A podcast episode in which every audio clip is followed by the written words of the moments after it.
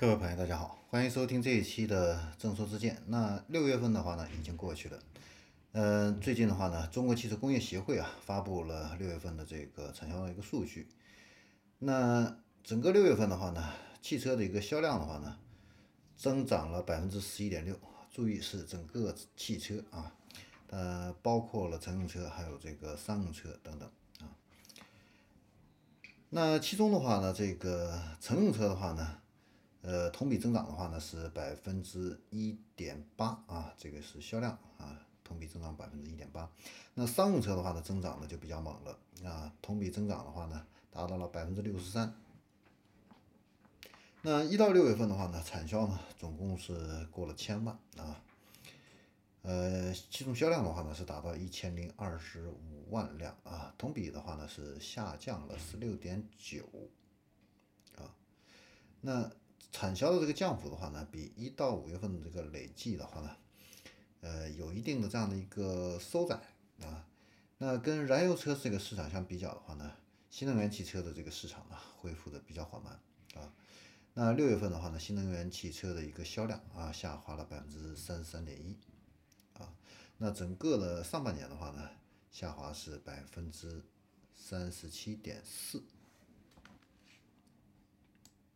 然后我们再来看一下这个，呃，品牌的这样的一个销售的一个数据啊。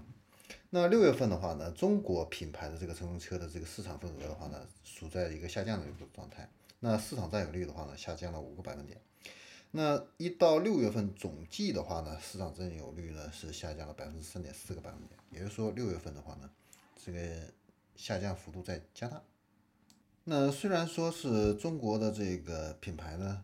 这个市场份额在下降，但是我们也要看到有一些品牌的话呢是在逆势向阳的啊，比如说这个红旗还有长安啊都是在增加的。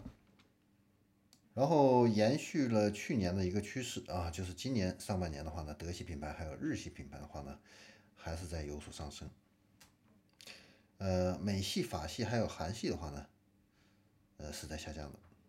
呃，另外一个就是这个车企的一个销量的话呢，这个集中度也是在不断的加强啊。那销量前十名的这个车企的一个呃销量的话呢，嗯，要比去年的一个同期要提升了百分之零点四个百分点啊。也就是说，整个呃车市的话呢，未来的一个集中度会越来越高。然后动力电池的一个车企的一个装车量的一个排名的话呢，宁德时代遥遥领先啊，占了百分之四十八的份额。其次的话呢是 LG 的化学啊，占百分之十二，比亚迪的话呢占百分之十一啊，呃，再其他的话呢都是不到百分之十的一些企业了啊。所以动力电池整个行业的一个集中度非常的高。然后我们再来看一下充电桩啊，那截止到今年的六月份那。现在呢，呃，总计上报公共类的这样的一个充电桩呢，现在是有这个五十五点八万台啊，其中交流充电桩的话呢有三十二万台，直流充电桩的话呢有二十三万台啊。那六月份的话呢，这个公共充电桩啊，环比增加的速度非常猛啊，达到了百分之三十五。然后充电桩呢最集中的十个省份啊，排名第一的是广东。第二是这个上海，第三是江苏，第四是北京，第五是山东啊。那前十名的这个省份还有这个直辖市的话呢，它的这个公共充电的一个基础设施的话呢，占比达到了百分之七十三点二啊，也是集中度非常高啊。那新能源汽车的话呢，销量的话呢，也主要是这些地区销售。那充电桩的这个运营企业的话呢，现在还没有那么集中啊，还是比较均衡的。像特来电的话呢，是运营了十六万台啊；新兴充电的话呢，是运营了十三万台；国家电网的话呢，是运营了八点八万台啊。整体来说呢，还没有拉开距离。好，那关于六月份的这样个整个汽车行业的一个产销的一个数据分析的话呢，我们今天呢就先聊到这里，我们下期再见。